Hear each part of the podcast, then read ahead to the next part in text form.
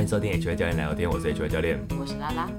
各位新朋友、旧朋友，是的我们节目的各位朋友哈，欢迎留言互动，让我知道你的存 在。 ，and 呃然后，请把这个你觉得好听的节目、优质的节目分享给你的朋友。然后如果有能力也请 记得先如去果找有边喝能 杯力咖啡、如果哦。能力蛮好笑的。 对啊，还是要那个量力而为哦。好，那我们先考考你怎，样？这个你一定不知金管道。考。 哎呦你知道鞋子放话的会买鞋子的时候都会看那个尺码嘛，对不对？是你都会看哪个码我会看公分啊、公分就是日码，对不对？是吗？好，呃这是当是你知道吗？知道什么公分是日码日嘛 Japan 的 OK 那个日本码。好，那你知道各个码之间的差异，你会很好奇，为什么为什么每次都有这么多码？什就么是什么比如说意思有美码、日哦，你码、的意思是说英各个码国，家都有自己的，对对对对，衡量的你有没有标准有没有想过我们的差别在哪边？就是大家有自己的单位吧？就是是这样说也没错，但但他们不是完全都不一样哦。就是我，怎比如么刚说我们刚刚讲的是日码、嗯，英码、美码、这三个，我们讲这三个好了。好，他们这三个不是都不一样的，他们其中有两个是内涵是一样的。日码就像刚刚讲的，它是以公分数来换算，嘿，它一码就差一公分。那英码跟美码其实他们都一样，他们的一码会差三分之一英寸，嘿，所以英码的一码是大概零点八四六公分，啊，一码的什么？就是英码的一码。嗯，大概刚刚讲嘛，日码是差一公分嘛，是每一码都一公分。那英码每一码的一码是三分之一英寸，大概是零点八四六公分， OK，不到一公分。嗯呃，所以间距上来说，英美码的间距比较小， ，OK。嗯，但可是是为你什刚刚只么？有讲英码，你有说美码的一码是多少吗？有啊，我说英美码都是都是以一样，OK，他们的间隔都是 OK，都是一样的，对，是都零是三点八分四之一英寸，好零点八即零点八六，零点八四六公分，好， 好零点八四六 对 OK，了，零点八四六，三分之一英寸对 OK，这就是三分之一英寸，好， 好，这蛮重要的一个知识跟你分享。 很重要啊 OK，可是你有没有想说，既然英美码的每一个间隔是一样，那为什么又有英美码的差异呢？有啊，我真的有想过你，有想过哈？对你你有你那那你知道吗？但我英没有英美码追哪根个究比较大？同样假设好了，同样你的脚都是，你有看你的英码是多少？我你不的美知码道，我不知道， 好，因为你都用日码对哈。对我就是用那个表格去好换，我算，就说我好了，我的美码是十啊，因为我小时候都买 Nike 球鞋，是就是有打篮球的哦小、小朋友应该都会比较注意的是自己的美码。是后来也发现说，哎、怎么有一个 UK？我的 UK 永远比 US 大一号，哦哎、，所以 UK 是比 US 大的，一号吗？固大定号，是一号吗？固定的，固定的。哦，这个问题你有想过为什么吗？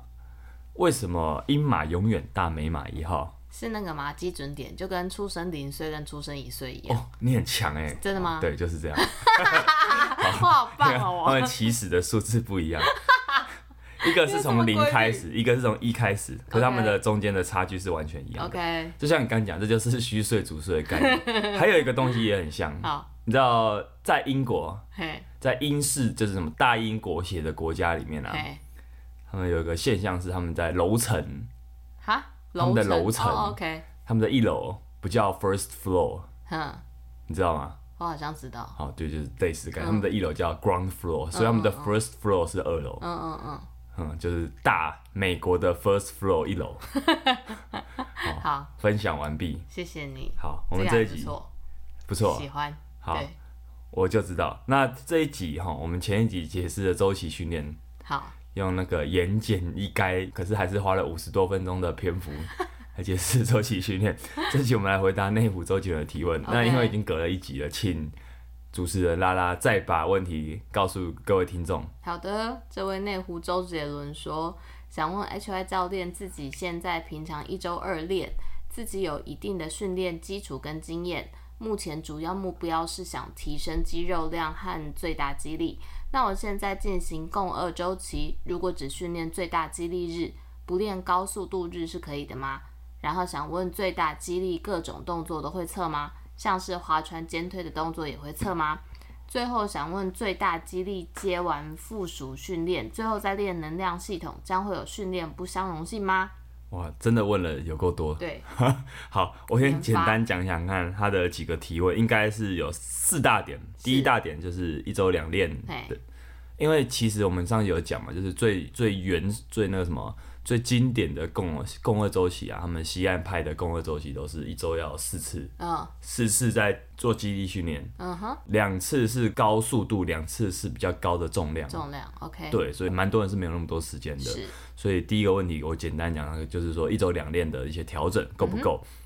再来第二个，他想问的就是说，可不可以舍弃速度日？速度日是需要的吗？对吧？哦第三个问题就是哪些动作适合测最大重量，是在最大记忆日里面。第四个问题就比较大了，训练不相容。哦嗯是好，第四题我会花比较长的时篇幅讲，所 OK，以本集基本上绝大多数的篇幅会集中在训练不相容哈。我们先一一回答。好 的，第一个问题，一周两练够不够？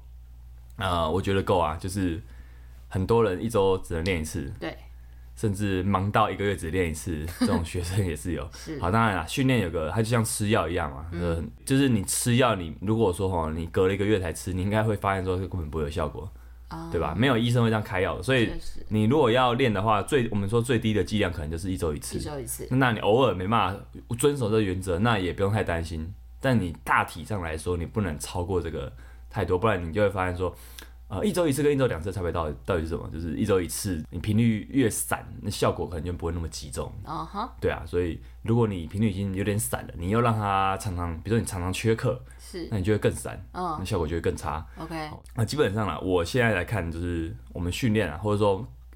呃，就算你不是教练哈，因为对我这种教练来说，我可能年纪大了，开始变大，嗯或者说我开始忙碌之后，我会发现说，我不能像以前一样，我有一个大段时间我就拿来练，嗯，我必须要，比如说我今天我只剩三十分钟，我就要想我三十分钟，三十分钟就是做一个东西就好，可以练什么嗯就只练一个我最需要的东西。以前我们在讲 Dan John 这位教练的一些训练哲学，应该有讲过，是就想象你在监狱里面，你就只有一个十五分钟放风时间，你要做的就是专心做好你最需要的事情。嗯，这个这个概念很重要，这个机会也贯穿了我这集可能会讲的很多很多东西。 OK，所以你在时间资源有限之下，我觉得啊，到最后会衍生出一种减法哲学。那对于一般训练者来说，为什么也会需要这种减法哲学？是因为你很忙啊，就是我觉得大部分人是不没有那个余裕泡在健身房的啦。是对，所以尽量不要选那种会让你需要花很长时间泡在健身房的训练，我是觉得是比较能够长久的，嗯哼，对不对？对啊，像你的训练，我也建议你这样子做，就是你就练最需要的能力。好，你如果想要比，比如说大力士，你就想想是看大力士需要的能力是什么，你就长期去堆叠一个，这个能力，对，就是大概是这种方式。好，所以呃，要回答你一周二练够不够，其实你就先请周杰伦先生可以去问问看自己现在到底需要什么，嗯哼，你的弱点是什么。对，那你先就确定目标对啦嗯对对，先确定目标啦。你真的要先知道这两件事，因为我看了你的问题之后，我可能就还是不会那么明白这两点，就是嗯，可还能没你还办是要法去确定的，你也可以再去想想看需，求嗯好，再去思考思考。那我觉得共二啊，共二周期像这种训练原则，它其实没有说你一定要怎么练，啊哈，嗯嗯，虽然说一周两天其实是够的啦，就是说你只要每周都有进行所谓的速度日跟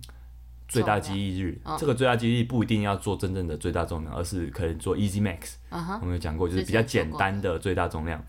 你行有余力再做一些补强，再做一些弱点的补强，其实它就是共二周期了。嗯，我其实有好阵子都是用这种方式训练，比如说好了，我现在的专，我现在想要练的东西已经不是那么完全是力量，嗯，可能会是举重跟短跑，嗯甚至有些时候还有 CrossFit 的东西，是对，所以我可能就会去检查说，甚至比如说有个像这周我就没有做比较 Easy Max 的训练，哦，对，那我大概也不会让它停太久，嗯，就你稍微对自己的训练有些概念，你可能不需要写的非常非常详细，记录的非常详尽，但是你还是可以做到这个原则。是对，所以我觉得一周两练是够的啦，就好是大部分人其实没有什么一周四练的那种空空闲在，啊哈，对啊。时间那没那么多，再来就是针对周董说，为什么会有一个速度日？嗯，你觉得速度很重要吗？就看需求吧。呃就，如对果，他今天的专项他有用到速度，那这东西对他才有意义嘛。哦，对，嗯是这样你讲到了一个重点，就是专项。那可能啊啦，我觉得周周董先生可能认为他没有这个需求，他因为他可能，我猜他就是练纯练力量为主的哦是。，嗯，既然共二周期这么强调速度日，它还一定要有一周速度，那其实它就是有一个道理在的。我们就来问你一个问题，你你有没有常听过一个说法是重量训练会让人速度变慢？哦，你有听过吗好像有，对，就是其实是会的，你没有练好的话，确实是会变慢的。嗯，啊，比如说什么，你的练法如果都是只有做呃比较肌肉生长型的、肌肥大型的，哦那其他跟速度是完全无关的，而且它会常常让你肌肉很酸。是呃，很酸的时候，你是当然你那个状态下是不太可比较能，迟缓，呃，对，不太可能做出比较好的动作品质出来的。嗯那就算你只做重，因为重的动作它做起来速度不会太快，是啊、一定是跟真正你的一些运动动作的速度是有差的。所以它既然不会快的话，那你长期只做不快的动作，那你最后你也会适应的动作，你也很难说你突然在运动场上变很快。是其实这就是道理在，就是速度训练对于你如果有这运动运动需求来说很重要，那对于没有运动需求的人来说也蛮重要，在于说哦第一个理由，速度跟最大肌力，他们都依赖了一种，就是我们人体会，比如说你变得越来越强，你会有产生适应，嗯，对，那其中一个东西你会适应是神经肌肉，神经肌肉神经肌肉是神经 and 肌肉，加肌肉，对对，就是它是一个，它是一个组，呃，其实神经肌肉本身就是一个组组合合，好我们可以这样说，就是有个东西叫运动单位，运动单位它是你知道，不知道、 我在运动单位就是我们的肌肉、骨骼肌的运作单位好，一个一个运动单位，一个单位它包含什么？一个运动神经元嗯，and 它下面的支配的肌纤维，嗯所以你可以想象，运动单位就是一个你有多少人力，你有多少人手，当你需要动，你需要打架的时候，你可以叫到多少人。啊哈小的意军思队，。对对对，它我们的神经征召，它叫神经征召、嗯的能力，其实就是跟这个有关系。你可以 OK 教到多少人所以当你今天在做最大激励的时候，就是你可以叫越多人来帮忙。动员你的身体的神经，它就会动员到你的肌肌纤维。嗯，你动员到越多的人来帮忙，你就有机会举起这个重量。哦，速度跟最大肌力差别就在于说，速度可能你要在短时间内真找动员很多到人很对，动员到很大，而且你可能要动员到对的人。啊对对对，有点我自己的揣测是这样子。嗯，对，所以他们两个都有这个路径，所以你要说的话，速度跟最大肌力又相似了一点点，因为他们都跟神经有极大的关系。嗯，所以你会发现哦、就是如果他是只练这种神经肌肉适应路径的人，通常这样的人他的肌肉不会非常大块。哦，对，因为是你如果是比较多是练那种肌肉生长型的人，你他的适应会比较是肌肉纤维，比如他肌肉的横截面、横切面面积会变大，嗯会增加啊、呃这样子的人你会发现身形会差很多嗯啊、关于这个身形，大家可以看看《体能之巅》啊，《体能之巅》最近很红的节目， 是啊其实它就有，你就会发现说，哎、蛮明显的，对，有些人很小只，可是他其实是有力的，是而且他他其实会让你觉得看不出来这么有力。是好，包含 H Y 教练本人也看不出来这么有 力。是哦，哦啊好，没有了，我我的我我我就是手长脚长类型，所以我其是实并不是那种肌肉很大块的类型是。对，但所以有些时候我的神经肌肉动员还算 OK，嗯所以有些时候会吓到你。真的、哦、有吗？就当有吧。好，继有续。好，还有一个理由就是为什么要练速度日，就是发展人体运动的多元性。啊哈，这这这个就是我觉得，就算你不是你没有运动需求的话，人的运动人的人体被设计出来，它其实并不是说你只能做一个很简单的深蹲、硬举这样的动作，其实还有很多像跑跳类的东西，甚至像旋转身体去做投掷、挥拍的动作，嗯、这些其实。你你从小到大都很常见啊，比如说很多运动都是这样的运动，啊，是嗯这些运动其实都蛮有趣的啦。对，但这如果说你没有那么多时间花做这些东西的话，你至少说练速度训练可能稍微好一点。那那比如说好了，我现在的课表里面就一定会有每周一定会有跑跳是类的训练，嗯，这都是弥补，可能就是让我我其实开始这样练之后，会发现说我身体比起我过去只做呃肌力的动作动作，只做杠铃的动作来说好了，我会觉得那个灵活的程度是差很多的，哦所以我会觉得你既然练了这些东西，你如果能用上是更好的。这用上，比如说你就不是只会移动重量，你也会移动自己的身体。嗯哼，对，这是我自己对于训练，我后来觉得说，其实多元性是蛮重要的。那当然，这可能很很考验到说你的时间。啊、对对对，那以速度以这个观点来看，我觉得速度很重要。对，那再来就是速度这个属性，它很重要在于说，你不做相关的速度训练，通常就会变慢，啊、你的动作就会变就慢一。直练，对，那可是初学者又不用特别练，因为速度是一个蛮进阶，有个有点有点进阶的能力。最后哦，就像我们刚刚讲的，就是如果你今天没有运动专项需求，可是它对你还是有帮助，是因为速度是它会它它是一个神经肌肉的一个系统的适应。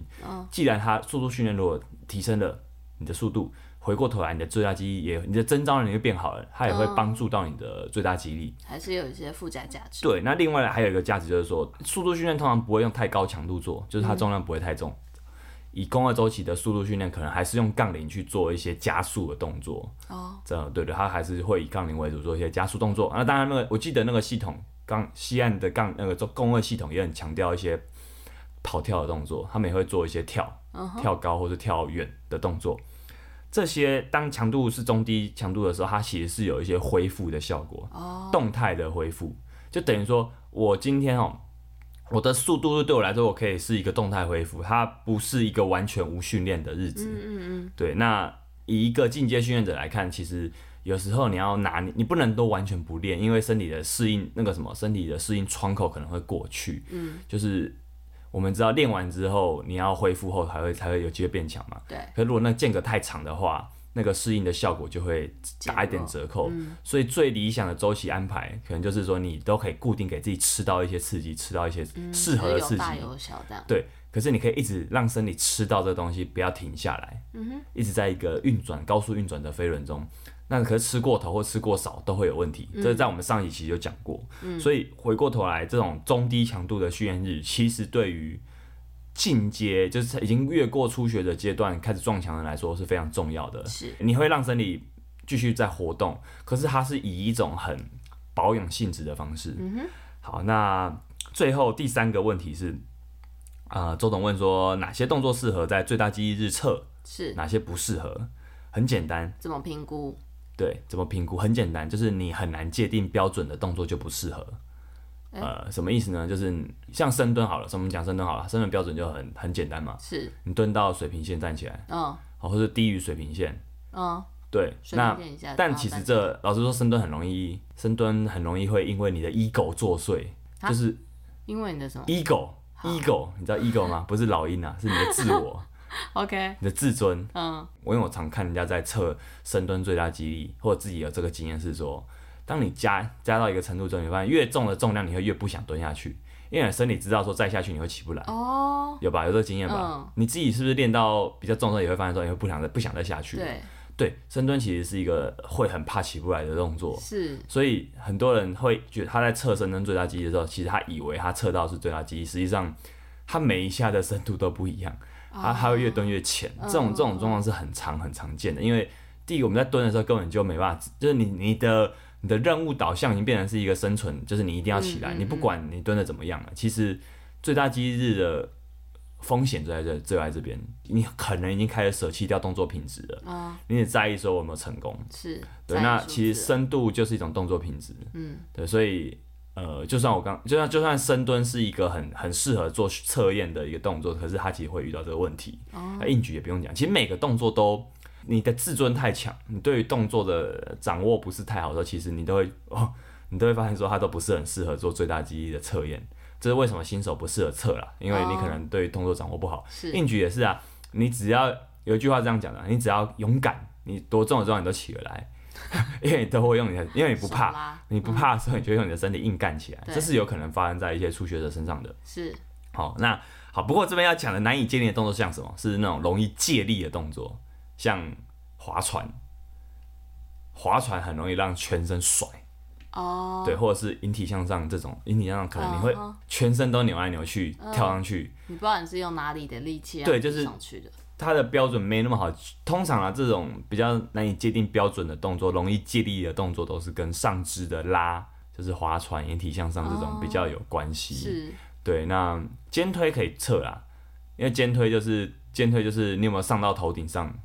哦嗯你知道肩推吗？杠铃肩推，肩推，因为他有问到杠铃肩推能不能测，是可以的啊、就是你只要可以上到头顶上就 OK 就。可以你知道吗？ 你知道以前奥运的举重，这是一个哎冷知识啊，有比过杠铃肩推。那杠铃从哪边起？呃，我我忘记，反正知道为什么后来取消这个项目，就是因为后来每个人都越推越夸张，很多人可能已经几乎是他已经折他的腰在推了，哦，就是其杠铃肩推也是一个可能会用你的腰背去借力的是动作，但基本上就是如果你不够强的话，你那样也是借不到力的啦。对，对，所以杠铃肩推还是可以测的，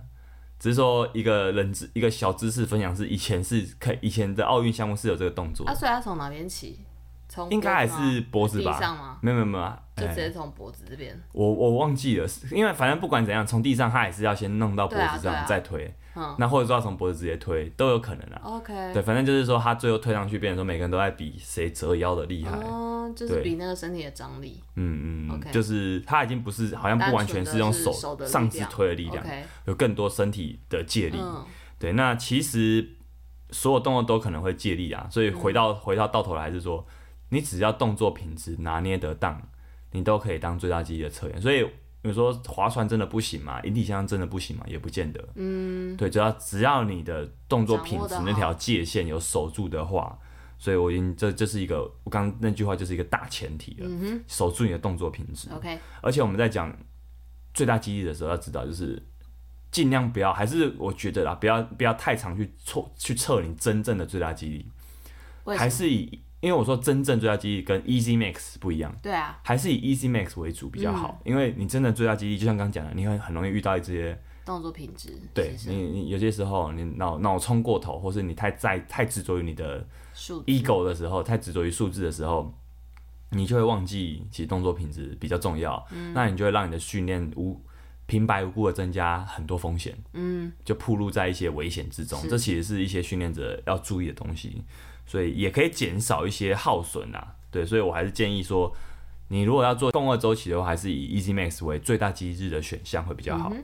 好，再进入到重点了，什么叫训练不相容？训练不相你嗯容，听到你有听过这个词吗？没有好，我们就先，你它这因为这个东请概念可以定义讲很久，我们就来讲讲看好了。我觉得简单来讲，它就是一种你为什么有些训练它加在一起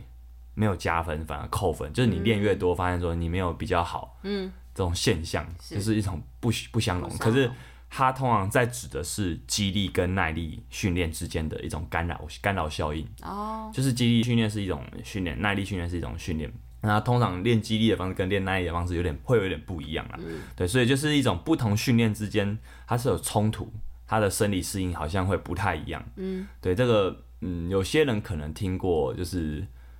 比如说，好，就会说我们练完重量之后不要练那么久有氧，哦它可能会妨害到你做重量的效果，是这就是一种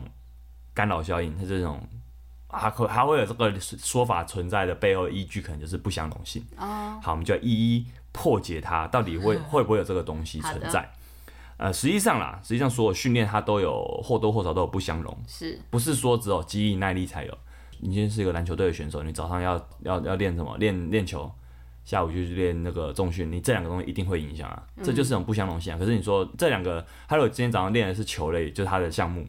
你说这是耐力跟肌力的不相容吗？好像也不是啊，好像也不完全是啊。所以或者是说好了，今天啊、你跑完一个最大肌日，你要练健美课表，就是那种哇会让你肌肉充血肥大课表。是那其实这两个东西也会有点冲突啊。就是你到底想要的能力是什么呢？嗯而且你这两个都练的话，你会花在健身房时间非常非常久。对，对，那其实光是这个就影响到你的恢复。嗯，所以其实你要知道是不是只有肌力跟耐力会不相容啊？肌力跟肌力训练之间也会不相容也。是嗯，对，所以这是一个大家先知道的事情。那其实要讲肌力跟耐力的冲突，就很容易会延伸到一个问题议题，就是说，到底有氧训练这种比较耐力型的训练，到底会不会掉肌肉？嗯，这东西不时就拿出来吵一下，对啊，那你你觉得会吗？我不知道啊，还哎不知道但我我听过啊，你听过哦，应该大部分都听过啦。对啊我相信听友大概大概都听过。那这个道理在于说，身体都在一个新陈代谢，好，新陈代谢它是一个有两个有两大两大效应是合成反应、合成代谢跟分解型代谢。嗯哼，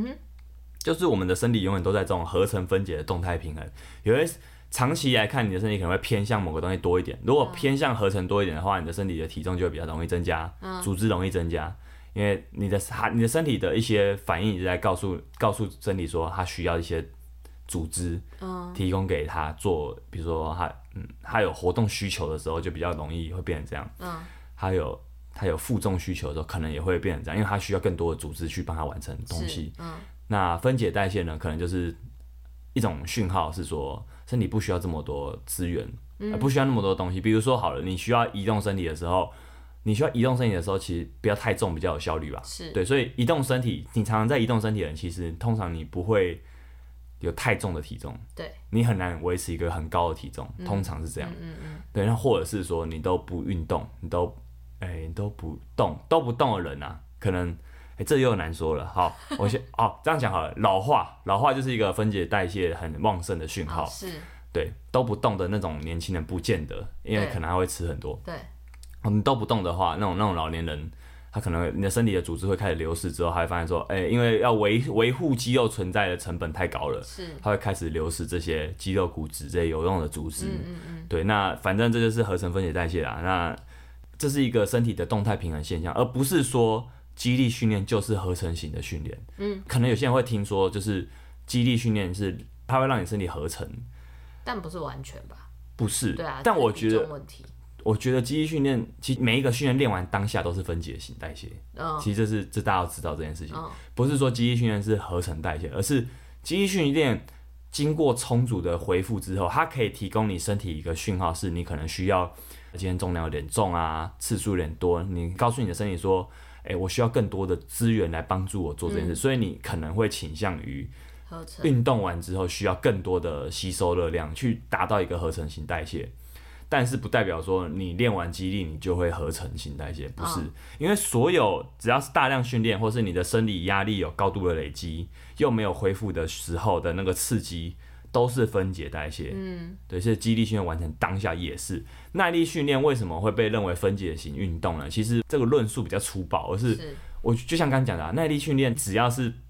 需要移动身体的时候，需要长时间耐力的时候，其实不要太重的体重是比较有效率的。嗯，但这不会让你掉到那么多，就是它它可能会让你没办法那么那么完全的增加肌肉，就是比较耐力型训练，它还是会有合成代谢反应。对，如果今天要比较来说的话，它的它还是会有一些分解型的讯号产生，就是因为它不要有太多太太那个太大的肌肉，对，所以你会发现他们最后有效率的身体会会是一个比较精实的样子的对，但它不是虚弱的样子。嗯，所以嗯，我觉得这个反正耐力运动跟肌力训练都会常会有一些长久下来的争议啊，这就是我觉得跟不相容性有点关联。嗯哼，所以那有些人会想说，马拉松选手都很瘦，可其实大家知道是那种身形，它是一种我们刚刚讲的身体移动的一个适应。嗯，而且这个项目耐力训练的项目都很容易导致一种很长期的热量赤字，哦就它会在一个热量缺口很大的一个，而且是长期的状态下，是，这一般人是不会进到那个境界的，嗯对对对，所以说你其实不用太担心，说你一做就是哦，我为什么讲这个呢？就是你不要担心说你今天练肌力，你就完全不能碰耐力哦运、耐力训练，不是，因为耐力训练其实耐力这个能力还是重要的。哦因为最近有学生问我说，重训后是不能跑步，其实我会觉得说，其实这问题我觉得很好玩啊，就是如果今天你练了一个东西，它反而让你不能做某些事情，你不觉得有点本末倒置吗？大家可能是呃听说了可以留住更多的肌肉而选择不跑步，就是他不是不能，而是说他想要，如果假设如嗯果因为他练完之后，他可以不跑步可以让他长更多肌肉，那他选择他想要长更多肌肉，但对但对。这确实是一个因为不那么正确的假设，长期来来说，如果好一直这个说法一直流传，就会变成说跑步是错的，嗯它会对啊倾向一种跑步会掉肌肉，实对啊际上对啊并不是，而是但对啊，你的编排不当的练法都会让你无法好好的生长养肌肉。嗯对，但是如果就是这个问题也要看、啊，如果这个人根本就压根就不想跑步，那你就不要跑步。对啊，他其实很想跑步的话，那他很想要让练完后的身体去体验一下说就是他有训练，他甚至他的训练可能也没有很大量啦，就是他想体验一下说他身体现在跑起来什么感觉，那为嗯什么不做？所以这问题也不好回答，就是说到底你的目的是什么？是啊，是啊所以其实你在做这些事情，你都要想，呃，目标跟手段要明确啊，就是说你你不能说我想要练练肌肉，结果你做很多跟肌肉无关的事情，嗯你也不能说呃我什么都要练，嗯，对，可是我又只就是我又没有那么多时间，跟我的身体又没有办法那么同时做那么多适应。你这想也知道，说你什么都练是最效率最差的方法，对，对啊。所以我觉得没有不能额外做的运动了，对只是说你要想想看你是为什么而做，跟对你要怎么编排。嗯嗯如嗯，果今天那个肌力训练已经让你很累了，那你最好还是就多休息，是对，那其实走路也是一种嗯有氧啊。那时候说，如果说有氧就会掉肌肉的话，那走路是不是会掉肌肉？其实不会啦。所以说，有些时候不要太相信那种太武断的说法。嗯，对对，就是掉不掉肌肉是一个很复杂的议题，它不对，啊它是可说能有很多前提。对，它不是说你做某个东西就会掉。其实大家都太小看人体了，就跟你你在讨论减肥这件事情的时候，很多人都会觉得说，我只要去加加减减热量就好。啊，人体不是这样运作的，所以会不会掉肌肉，人体其实也不是说你做什么就会这样子。而关于训练不相容性，我想介绍一本书啊，就是一本书叫《减法训练》，它是去年的台湾一个教练写的书。呃，蛮多训练界的朋友应该都知道这本书，可能都知道，因为我觉我觉得这本书是我去年最有收获的一本，完全在讲训练的书。嗯哼，就是有些书可能讲演化的那种，嗯，不在此分类啦。但是如果纯粹是讲训练来说，我觉得这本算是很去年看过蛮棒的。为什么？因为这位作者的训练系统跟我完全不一样，哦所以可以看出有些他一定有一些不太认同我我我我所学的东西。但我会在这个这本书的论述中，其实很多时候我是被说服的，所以我觉得诶，蛮、这本书蛮推荐给各位听友，那也推荐给内湖周杰伦，因为他有提到关于训练不相容的这个议题，哦，我们稍微简单的去我帮书中的内容做个整理好了。好，到底肌力训练跟耐力训练到底能不能尬在一起？嗯，到底尬在一起的时候会出现什么问题？是我们先知道一件事情，就是适应的问题，就是每一种训练它都会有适应，就是会产生适应。那这个适应可能会产生在中枢跟末梢，这是有点又有点深了。我们讲适应又有点深了，我们来讲一下中枢跟末梢适应好了。好在肌力训练里面的中枢适应是什么？很简单，神经，哦，神经肌肉啊。末梢适应是什么？就是肌肉嗯，肌肉内。就肌比肉，如说好了，比较偏健美式的训练，比较偏肌肥大的训练，就会是末梢适应，它是肌肉内的，所以肌肉会肥大，就是这个适应结果是肌肉会肥大，那你的无氧无氧的酵素会增加，那微血管密度会下降。为什么微血管密度会下降？很简单，因为肌肉变大了，哦，呃，密度会下降是一个很常见的一个末梢适应。耐力训练的中枢适应是什么？血量上升，心室的容积增大，换气能力变好，是比较基础的这些能力。那它耐力训练的末梢适应是肌肉内的肝糖量或者是有氧呼吸的酵素提升，立腺体跟微血管密度上升，因为越来越紧实，它的肌肉肌肉的反应是越来越紧实。那他作者认为是说，高强度的耐力训练，像什么 HIIT，就是很很真的很高强度的那种那种间歇运动，你会可能会到你九成以上的强度的耐力训练的时候，它会比较是以末梢适应为主。嗯，那如果今天是低强度的耐力，低强度的基本的，就是很基本的低强度，因为低强度是很金字塔底端的那种基本能力，它会跟中枢适应比较有关，嗯，比较基础的那种，有点像是你的心脏容量的这种能力。嗯，那最大肌力训练跟速度训练就跟我们又回到肌力训练来说啊，肌力训练里面的最大肌力跟速度会比较偏向中枢的适应，因为跟神经肌肉比较有关。哦，肌肥大型训练会比较是末梢的适应。嗯，那在这本书的文献里面，它有提供就是哪些训练的排列组合会最不相容，在于说当耐力跟肌力训练都是末梢适应的时候，什么意思？就是肌肥大课表加上你真正的 HIIT，、嗯真正的高强度间歇。为什么我说真正？是因为很多人在说，我们有讲过一些 HIIT，对不对？对很多人在以为自己在做 HIIT，可是那高强度根本就不到。对，对，可是真的要到那个强度的话，它非常的消耗，嗯，它非常消耗你的你体能资源。好，所以当你同时在肌肥大课表，啊肌肥大课表也是一种啊、呃对于你的肌肉本身的消耗，就它会让你在体内里面会处于一个很高度酸化的环境，嗯，然后去适合去增长肌肉的环境。同时这两个加在一起的时候，其实身体会处在两种哦，两种都很消耗的生存模式之中，嗯，它反而不会有好的适应结果。嗯哼，对，所以诶蛮、有趣的，就是他这个论点在于说，其实我们常常会以为说肌力训练好像就跟低强度耐力不相容，嗯，实际上低强度耐力还蛮相容的，嗯，就这边的低强度是真正的低强度，就是不是说你跑四十分钟就一定是低强度有氧，而是看你怎么配速，嗯，就这边的低强度跟跟你真的在然后还做有一些配定义速的，对问对题有关系，嗯其实基本上以一个发展运动能力，或是你是运动员来说，你不要去害怕做低强度的能力，你应该要去让你的低强度去去打底，去增加你的一些辅助你的心肺的基本容量。嗯，你没有这个基本容量的低强度训练的话，你的恢复能力是很容易会出问题的。嗯，对，那再来是说，你长时间只做高强度训练的人，你也会给你的神经太多的压力，给你的身体太多的压力。所以在这本书里面，他对不相容性的结论是，其实不见得会发生干扰效应，哦，就是只要你拉长训练间隔，今天如果你要做耐力训练跟肌力训练，你只要有拉长训练间隔，然后你有做好恢复补给的话，其实冲突就会降低。是因为这个东西其实，在实物界都还在争论中，也有那种文献是说，他两个都练，肌肌力耐力都练，而且都练很超，他这两个能力都还是会同步成长，但那就也个体也会有这差异种嘛，对对，就是啊说，其实这还是在一个有点还没有很明确共识阶段，但是因为很多人都有这种他需要练两种能力的需求，是其实这是需求很大的，嗯因为很多人练肌力是为了他的某个项目是来练肌力的，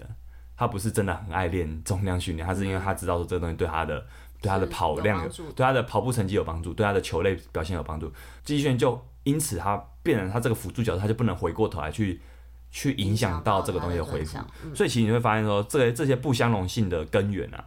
都是疲劳恢复。嗯所以耐力跟肌力的不是因为耐力跟耐力不好或者肌力不好嗯，让因为让他们就不是相容，同样你耐力做很多，它也是没办法恢复啊，对，只要他没办法恢复，它就是他不就相会有容这他就有不相容问题。只是说有些情况下特别容易不相容，是的，就是以这本书以《减法训练》这本书提到的例子，就是说比较肌肥大型的训练加上 HIIT 那种强度，就会比较容易不相容，嗯这是一个案例。所以他这个就讲了，除此之外的，如果今天你是低强度耐力。配合其他的肌力训练，其实都还算相容，嗯所以其影实响没那么也大这本书提供的逻辑来说，我觉得你可以，大家可以不用那么害怕做低强度训练。是对，所以我最后再回答钟董的这个问题，怕不相容性的问题，就是看你怎么练啊。因为我们知道有些人的能量系统训练，因为还有提到能量系统训练，你应该还记得能量系统吧？嗯好，不记得就算了，我没有时间再讲。 哎、如果你要练的是那种啊，就是强度很高，刚刚讲的那种真正的 HIIT，它大概是在无氧阈值左右的那种那种强度，甚至再更高一点哦，可能到最大摄氧量强度。这种这种能量系统耗费的资源真的很高，哦嗯对，当你你的训练强度很高的时候，你会有感觉很爽，好像有练到。对没错，它会在你身体里面竞争恢复的这个竞争度也会变很高。嗯，就是等于说它会可能会吃掉你其他训练的效果，啊哈因为它它它会把恢复的需求拿走。嗯对，等于说你可能你会发现说，如果你一直在练，什么都练，最大肌力也练，练完最大肌力又练这种很高强度的，比如说健美式的练法，又练这种很高强度的能量系统的话，你就会发现你会效果就其实会不好，嗯会打折扣。所以你练最大肌力的话，后面的能量系统只要不要让你太累，我觉得都是可以安排的。有些时候，反正低强度有氧不会有太强的竞争，是可是你做时间太多，你练太久，练的次数太频繁，还是可能会影响到恢复。嗯，所以我们刚刚讲低强度有氧不会有太强的竞争，有些时候又不一定。就是如果你真的然后还还是要看怎么安排对对，所以这真的不是可以很轻松回答的问题啊。所以与其担心不相容，你不如要小心一件事，就是练太久，训练不足。嗯尤其一般人没有那么多时间去恢复哦，所以你要注意的是你的恢复感受如何。你要练得长久的话，你最终都要去想说，我到底我的我最需要能力是什么？嗯最我觉得大部分人都会进入一种减法哲学的状态，对，所以也会呼应到这本书《减法训练》，它的它为什么会叫这个书名，其实就跟这个有关。嗯对，因为每个人的时间资源都有限，可是想要的东西很多。这本书就是透过训练学的概念逻辑去筛减你现在不要去做的东西，就是先选出最重要对的，嗯再依序排你列那你很想要，比如说你很真的很想要练这个，可是现在它对你就不是最重要的，你也不用担心，你你的就像周期训练的意思，你一定会在某个阶段可以练它。是嗯，这就是我们这两集都在讲的一个概念，嗯周期的概念。好，我们最后来为这两集做个总结好了，有没有人会觉得很硬，蛮硬的，蛮但硬的？还 OK 啦，好，你还可以吧？可以好，虽然硬，但你还可以。对，谢好，谢我，们最后 总结一下，要理解一个训练方式，你不用照单全收，就是我们说共和周期嘛，可是你不用完全照抄共和周期的东西。是有些时候你就是把背后的概念得到就好。嗯，所以我们在讲一次共和周期的精神，在于说同步发展速度跟最大肌力，因为它这个系统认为这两个能力就是它对于每个人的运动能力有关键性的因素。嗯，如果说你略过速度日，就很难说你在练共和周期了。所以这也提供给周先生参 考。那不要忘记基础能力跟弱点的补强。嗯其实西岸周期很多人都以为就是速度日、记忆日才是一就切好，嗯可是没有忘记，其实他们很在意的是后面的那个基础补强、嗯基础能力的推演。最后就是我目前对训练不相容性的看法，其实不相容它不是有氧无氧的不相容，也不是高低强度的不相容，而是只要你给身体太多刺激影响恢复的时候，就会有不相容。是那这个不相容里面还是有各种排列组合里面还还是有比较不相容的，跟还好的。所以你要找的是说，其实就是尽量不要让身体都太疲劳。是对，我们知道高强度训练有种魅力是你会觉得好好像有练到，嗯，和这种感觉很多时候会影响到你的恢复，嗯尤其如果你真的有很多专项的时候，真的要避免这种东西。所以我觉得不是激励跟耐力的对立，哎，因为我很我很真的觉得很多时候对啊这、这两派的人都太对立了，嗯就是太二元对立了，就是这两个能力都很需要啊，嗯，就其实绝大多数人都还是可以从耐力训练得到好处，可以从有氧的训练、心肺训练得到好处。就是你不要去妖魔化一个能力。那同样的，就是说肌力训练一定也可以给很多好处啦。嗯，所以我觉得，就像刚刚讲周期概念，你先想看你现在最需要什么。嗯其实大部分人，大部分人都是最需要就是基础的肌力跟耐力，基础有氧能力。那你可不可以同时练这两个东西不偏废？我觉得最麻烦就是说，现在很忙啊，你怎么可能要我我一一周一次又要练健身房，又要又要再去做一个有氧？我没有那么多时间，那怎么办呢？我其实就后来都觉得说，我设想一个忙碌的训练者最不花时间可以同时练到肌力跟有氧的方式是什么？怎么就是你还是一可以天激励一天有氧呃，你甚至不有不用不用特别做有氧训练，只要你的生活是动态生活。啊？我们一直强调一件事，就是是你每天要走多少走一路，万步，走可能七八千步以上，它就是算动态了。嗯你让你动起来啦，啊就是说这最基本可以练有氧的东西，你你不做，就是等于说你就放弃一个送分题，很可惜。好，对，所以如果你有一个基础的肌力训练加上动态生活，你就不用太担心说好像什么都要练。然后我如果什么都练，我没时间。可是我如果都练，我如果都要练的话，没时间。又对，就是这这没时间，或者说他可能就变成说他很偏废某一项，就可以避免这两种比较不利的情境发生。所以动态生活真的很重要，也是本节目一直在倡导的东西。好，那这两集讲了一个很大的、很硬的东西，嗯，但希望大家或是周董本人听的可以接受。如果你们你们有任何关于这样的周期训练的疑问，好，还是可以再发问，欢迎我会再发问我会再尽量用我言简意赅、老老欧能解的方 式，老老妪能解的方式，白痴，好，跟跟各位分享哈。好，那 OK 最后，哦，你喜欢这集节目就分享出去吧，好，分享出去吧，我们下期再见了。哦，好，拜拜。